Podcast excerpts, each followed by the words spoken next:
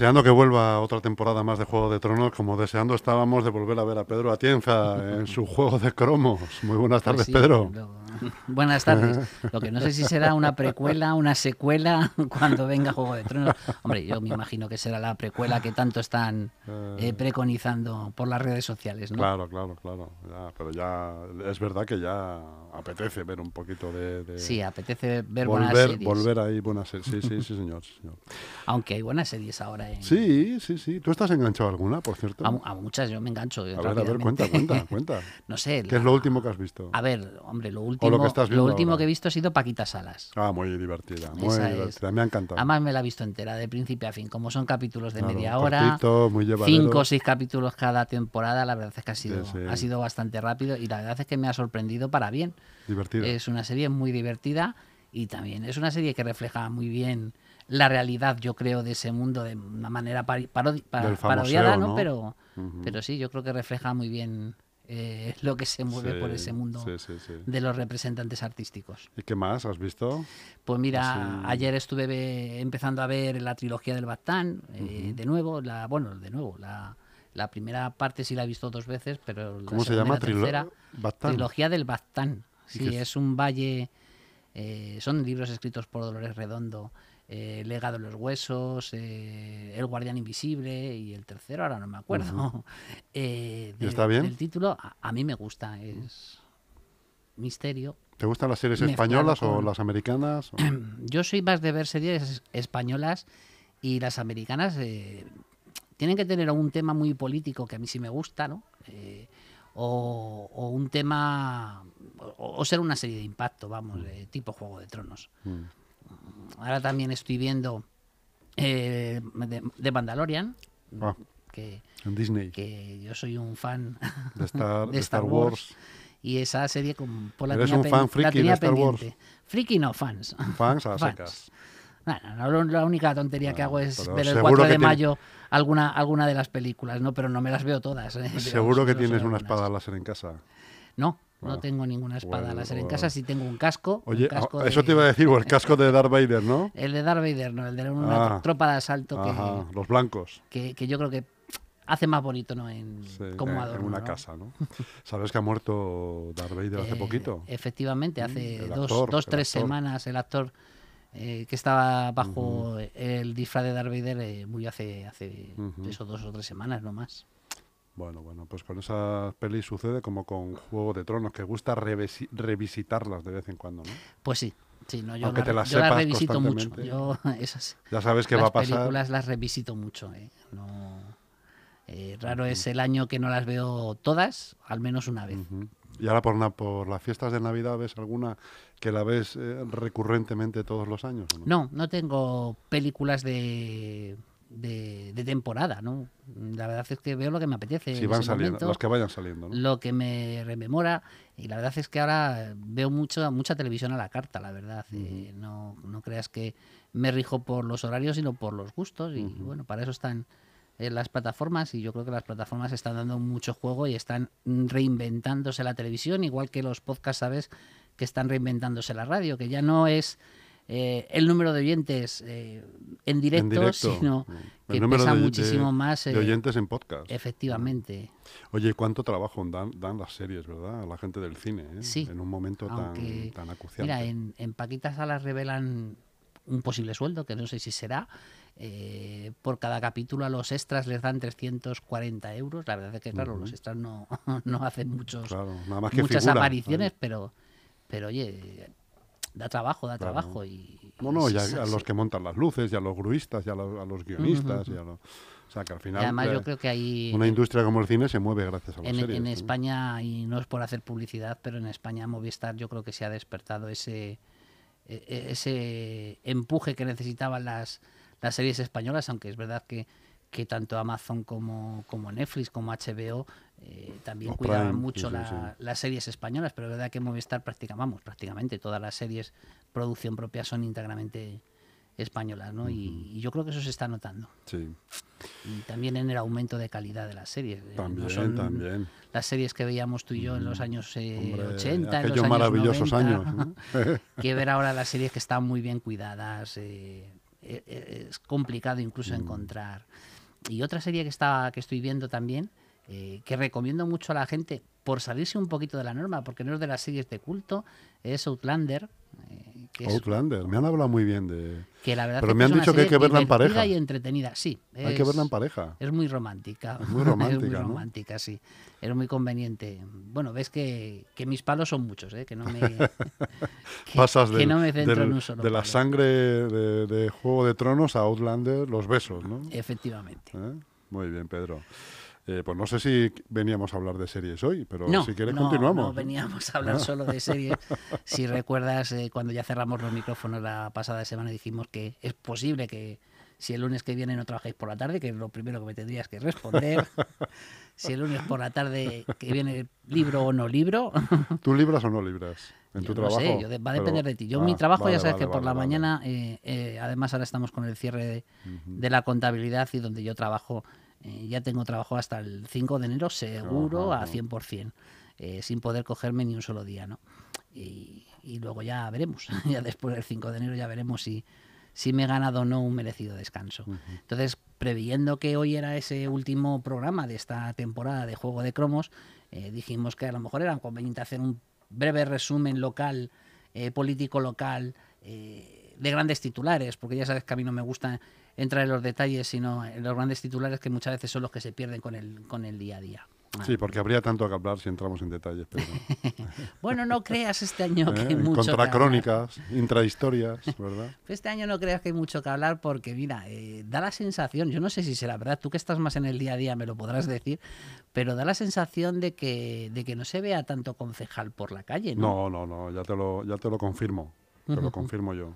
No se ve, no se ve, ¿no? Porque yo, salvo eh, concejales del equipo de gobierno, sí los he visto, pero concejales de la oposición... Porque son más también, eh, Yo que trabajo en el centro y que salgo a desayunar todas las mañanas eh, por el centro, eh, me encuentro, me encuentro con concejales, eh, pero, pero me, me encuentro en menor número que, que antes de que la antes, pandemia. sí, sí, sí.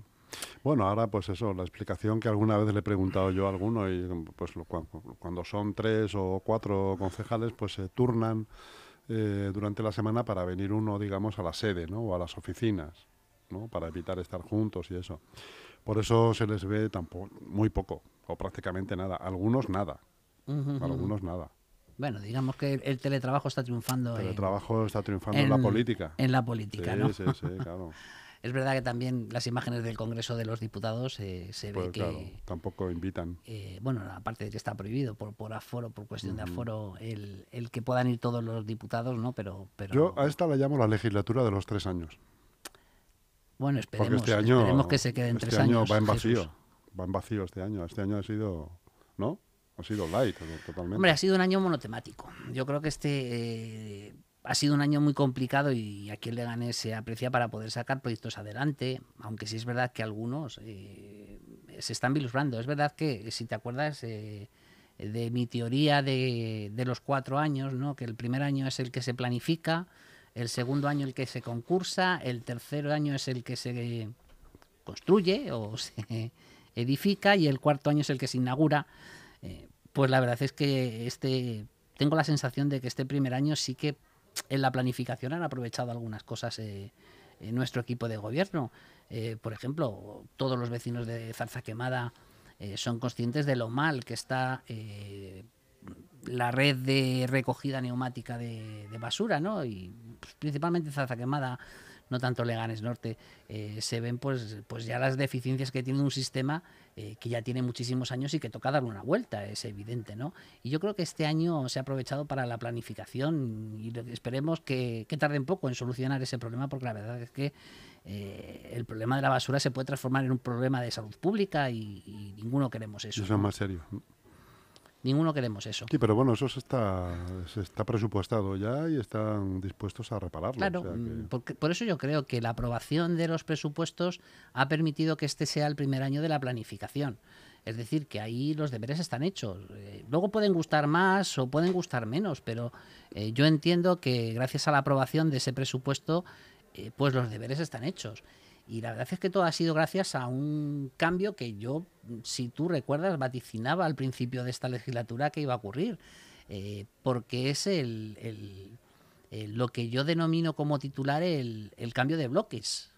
Es decir, tanto en, la, en el mandato anterior como en el mandato de Jesús Gómez Ruiz, los bloques estaban totalmente, digamos que impermeabilizados. Bueno, excepto el primer año eh, del mandato de Jesús Gómez Ruiz, que sí que había un bloque, eh, de mayoría muy claro y definido con el Partido Popular y Unión por Leganes Uleg, eh, que tras los despidos que hizo de los trabajadores, de los empleados municipales, de los 30 empleados municipales que despidió Jesús Gómez Ruiz, ese bloque es verdad que se rompió y, y, existía un bloque de oposición, no vamos a llamar ni un bloque de izquierda ni un bloque de derechas, porque la verdad es que siempre ha tenido eh, bastante variedad eh, que impedía de alguna manera eh, el desarrollo normal de, las políticas del que gobernaba. Le ocurrió en esos tres años a Jesús Gómez Ruiz, que salvo alguna cosita del capítulo 1, y yo, yo estaba en la oposición, yo me incluyo aquí en, esta oposición dura, no fue capaz Jesús Gómez de aprobar los presupuestos y por echar un poquito de memoria, el único presupuesto que fue capaz de aprobar lo hizo por la vía de atrás con una argucia mediante una abstención para que pudiera ser eh, votado en contra el, presupuesto y poder aprobarlo Junta de Gobierno Local, que luego fue tumbado esa, esa parte del articulado de la ley que permitía la aprobación en Junta de Gobierno Local eh, por el Tribunal Constitucional. ¿no? Eh, y durante los cuatro años que estuve yo como concejal de Hacienda, los cuatro últimos años, pues también fuimos incapaces de poder romper ese bloque eh, de oposición que nos impedía aprobar unos presupuestos y por lo tanto poder planificar a cuatro años, a cuatro años la ciudad. Y por fin eh, eso se ha roto.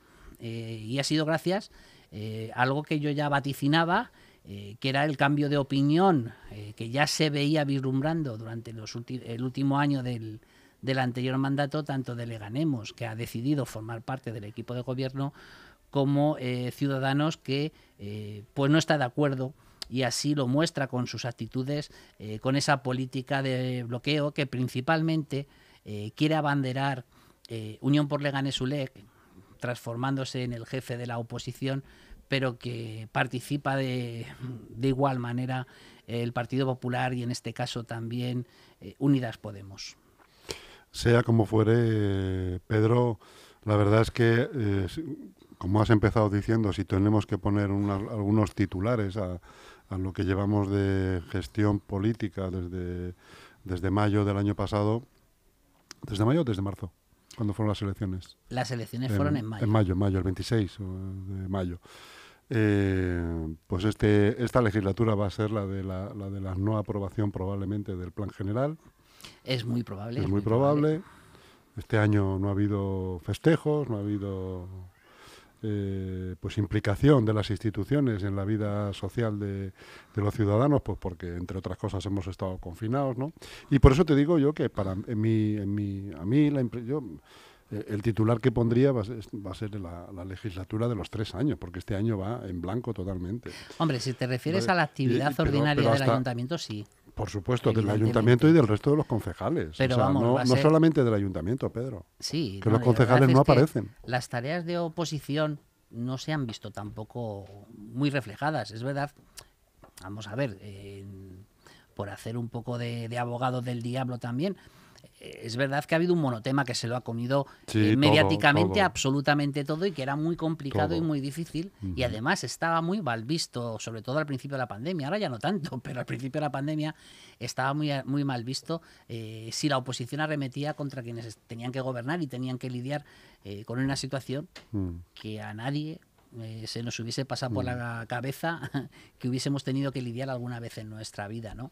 Es cierto, eh, pero hay otra manera de hacer oposición sin ser oposición, eh, y me explico, es decir, hay otra manera de, a ver, pongo siempre un ejemplo que para mí es paradigma de, de esta situación, que es la oposición que ha hecho Ángel Gabilondo, que incluso hay alguna parte de mi partido político que no la ve bien, es decir, que no No hay, unanimidad respecto de esto, pero eh, Ángel Gabilondo eh, ha, dejado hacer eh, o ha dejado actuar y ha dejado y ha estado en los peores momentos al lado de Isabel Díaz Ayuso, a pesar de no estar de acuerdo con alguna de las decisiones que ha tomado, y eso no es óbice para, para decir eh, qué es lo que tú hubieses tenido que hacer o qué es lo que tú crees que se hubiese tenido que hacer. Aún así, estar eh, apoyando en ese momento eh, pues estas situaciones que, que hemos vivido, que la verdad es que han sido bastante complicadas de lidiar, sobre todo porque no sabíamos qué hacer. Nadie sabía qué hacer. quizás porque lo veíamos muy lejos, ¿verdad? esto empezó en China, y todo el mundo pensaba o todo el mundo tenía en la cabeza que esto iba a ser como la gripe aviar, mucho anunciar, mucho prepararnos y luego eh, aparecer, pues no apareció por Europa, pero mira, eh, esta vez eh, ha aparecido y la verdad es que ha pillado a toda la Unión Europea y a todo el mundo occidental con las manos bajadas y, y bueno, pues a ver si aprendemos de estos, de estos, errores, para que esta nueva cepa que ha salido ahora en Reino Unido no nos haga repetir escenarios de los que queremos precisamente huir, ¿no? Es de película de miedo también esto de la nueva cepa, ¿eh? Es de película de miedo. Había ya gente que lo, que lo decía, ¿no? Que, que el miedo que había era una variación, ellos lo llaman mutación los, los científicos, lo llaman una variación que fuera más contagiosa. Pues mira. Yo no sé si ha influido en las bolsas siquiera, ¿eh? Pues seguro que sí, seguro, que, sí, seguro que sí, porque eh, si dice que es más que es igual de mortal, que ya es mortal esta, pero que es más contagioso todavía, la verdad es que es para echarse a temblar y, empezar a prepararse. Eh, no me extraña que las primeras decisiones que hayan tomado los gobernantes sea aislar entre comillas a Reino Unido. De todas maneras, eh, hay que ver cómo se persigue esta nueva cepa, porque desde que se detecta y se anuncia eh, la movilidad ha existido y por lo tanto es muy probable, bueno, ya ha habido un caso en Italia de, esta nueva cepa detectada, ¿no? Pero la probabilidad es muy alta de que ya esté extendido por prácticamente todos los mm. países de la Unión Europea, porque al final eh, se puede poner muchos límites a la movilidad, pero la movilidad existe y luego está la suerte, la buena o mala suerte de que dentro de esa pequeña movilidad se te haya metido en tu, en tu territorio, ¿no? Mm. Que parece ser que además así ha sido, que está en Gibraltar y se prevé ya que esté en la península, vamos, de hecho. sí, es, muy probable que, lo tengamos ya en, la península y por lo tanto hay que empezar a actuar desde ya para intentar aislar esa, esa, ese foco que parece más contagioso, según cuentan desde Reino Unido, que, este, ¿no? Yo creo que debemos aprender eh, de, de, los errores cometidos y no volverlos a cometer. Eso espero y deseo. Otro titular, Pedro del año. a nivel local, dices, ¿no? A nivel local. Pues la verdad es que sí, ha sido este también, eh, bueno, el, gran titular es, el año de la, que tú lo has dicho, ¿no? El año de la, del confinamiento, ¿no? Este yo creo que este año va a ser recordado sobre todo por los meses y meses eh, de confinamiento eh, y también a nivel a nivel local ha sido, como hemos dicho anteriormente, eh, pues la verdad es que hemos tenido un ayuntamiento confinado, es decir, muy mirando hacia adentro, eh, muy poco mirando hacia, hacia nuestra comunidad. Es decir, eh, yo creo que ha sido un año donde, salvo por el tema COVID, apenas ha habido reclamaciones a la Comunidad de Madrid. Y la Comunidad de Madrid yo creo que hay que recordarle muy a menudo que a Leganés nos debe dinero, así de claro. Y no estoy siendo catalanista en este sentido. Es decir, el Ayuntamiento de Leganés sigue prestando servicios que debería de prestar la Comunidad de Madrid y si los tenemos que prestar nosotros, pues qué menos que recibir ese dinero para poder eh, realizarlo. Eh, pero el gran titular respecto de los servicios que yo daría sería el, no sé cómo decirlo, el bye bye bomberos eh, o hasta luego bomberos. ya veremos, pero bueno, yo creo que el gran titular respecto de la prestación de servicios que ha tenido el Ayuntamiento de Leganés ha sido la marcha de los bomberos. Eh, eso casi eclipsa a cualquier otra actuación que haya tenido el equipo de gobierno. Sí. porque es muy importante para la ciudad.